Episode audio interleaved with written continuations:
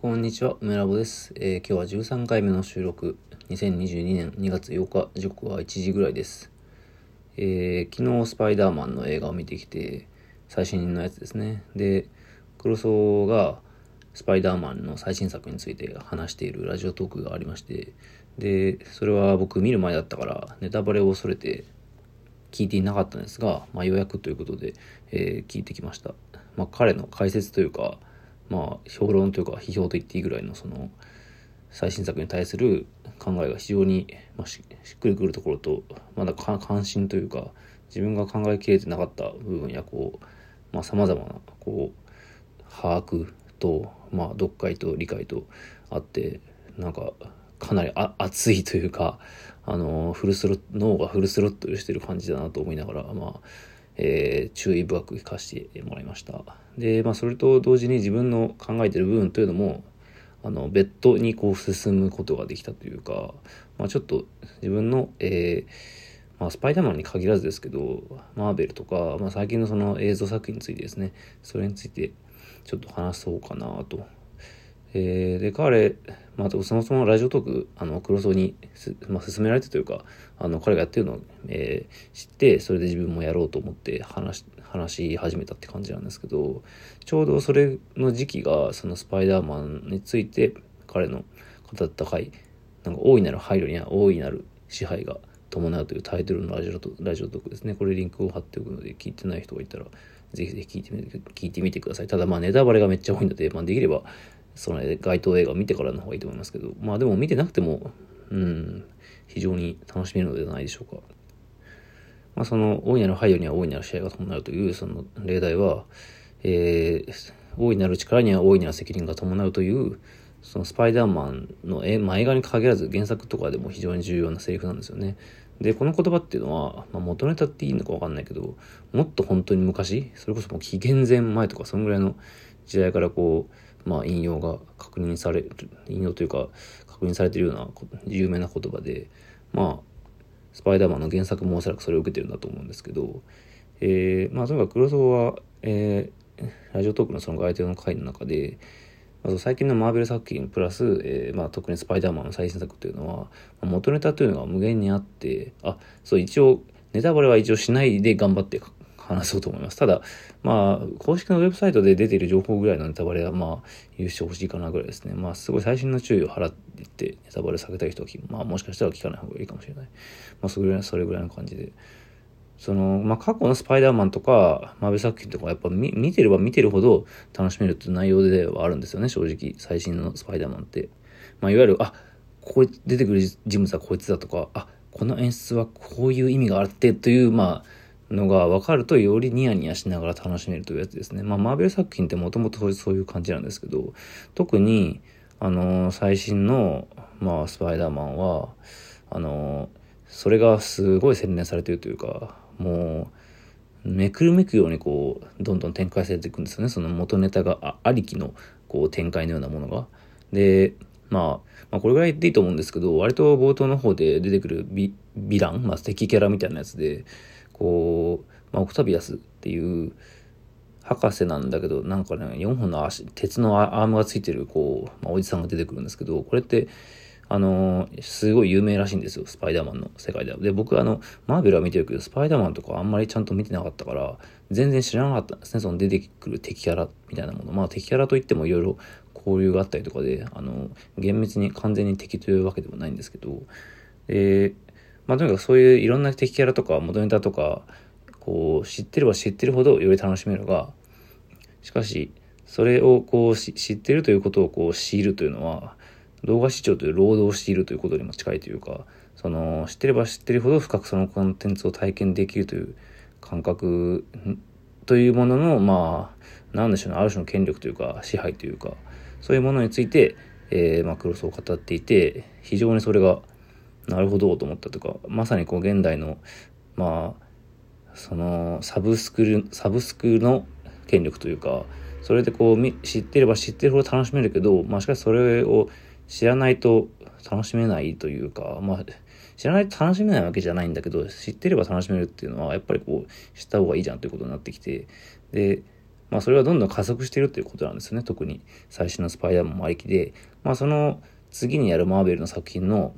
ドクター・ストレンジがこう主人公の最新作、まあこれから公開されるって感じだと思うんですけど、まあ先だと思うんですけど、それも明らかにマルチバースをこうテーマにしていて、まあいろんなこう、ま、うん、まあキャラが出てくるんだけど、それはかなり深く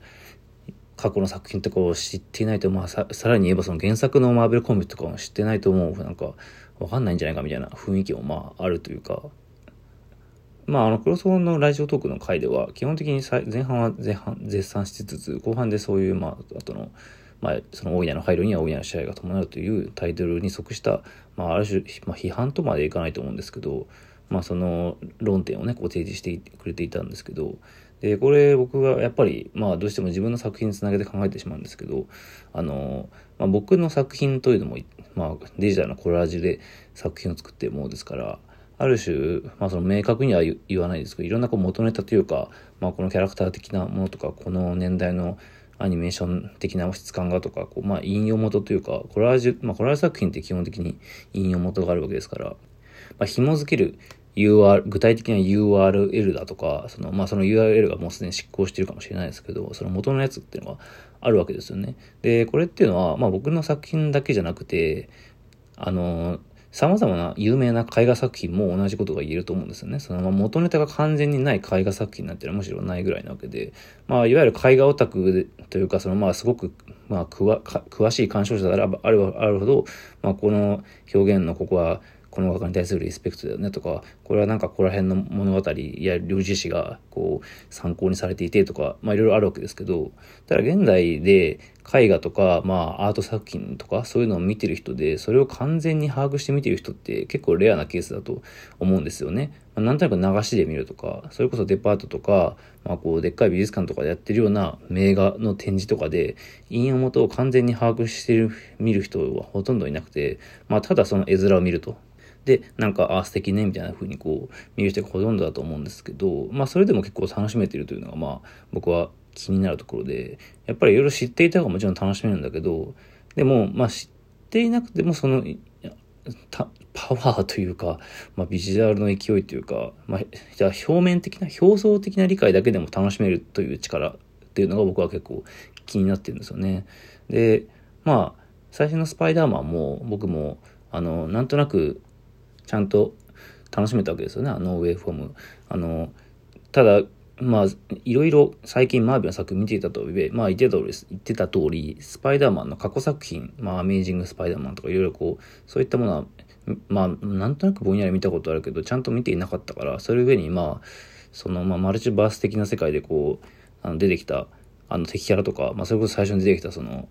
博士とか、全然知らんかったんですよ。だから知らんかったやつがなんかいきなり出てきたな、みたいな感じだけど、あの、まあ、それでもむしろ新鮮な気持ちで楽しめたわけですよね。その、まあ、絵面的な力というか、初めて見る造形物として、まあ、純粋に楽しんだわけですよね。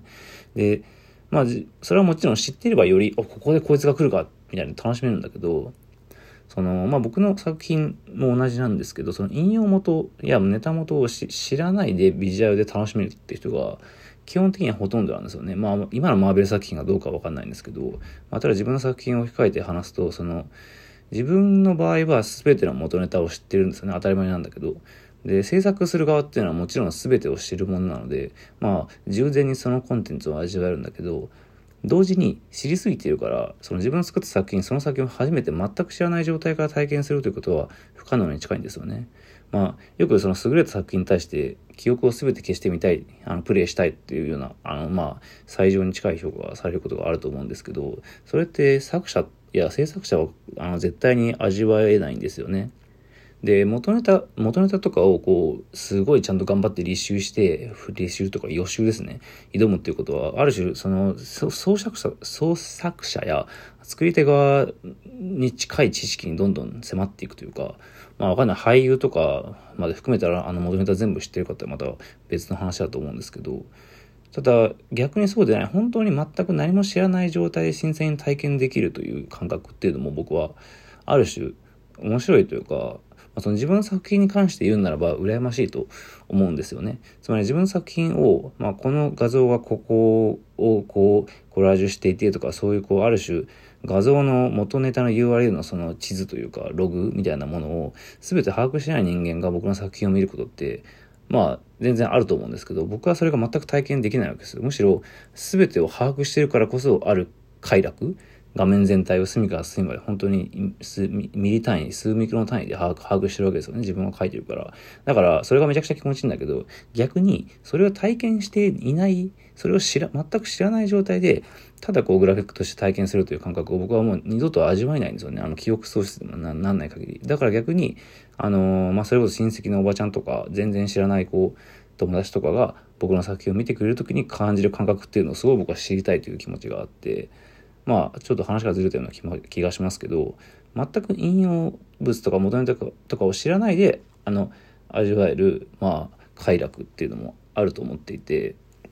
まあ、それが、あの、昨今のマーベル作品とか、あの、最新の、こう、スパイダーマンの、あの、知っていなきゃ楽しめないということの、まあ、ある種の問題点に対する、まあ、反論とかではないと思うんですけど、ただ、まあ、そういう方向も、あの、コンテンツの楽しみ方としてあるのかなと、なんとなくあの、自分の作品とつなげて考えてみました。とにかく自分の作品を全くある種引用元を知らない状態で自分が楽しむことができないということの、まあ、ある種の寂しさって言っちゃあれですけど、まあその単純にビジュアルだけでもこう、全く僕の作品の文脈とか何も知らない人でも、おお、すげえって思えるような人が、まあいた方がいいとは僕は思ってるので、まあ、だからエンターテインメント的な映画とかでもしかしたらそういう考えもあるのかなと思いつつ、まあただ次マーベルの作品を見るときはもっと完全に把握した状態でやっぱ見たいなと思ったというのもまあ正直なところですね。まあそういうアンビバレントな気持ちがあります。はい。まあしかしね何にせよ、えー、スパイダーマンのウェイフォームは素晴らしいので、ぜひ皆さんも見てみるといいのではないでしょうか。はい。というわけでありがとうございました。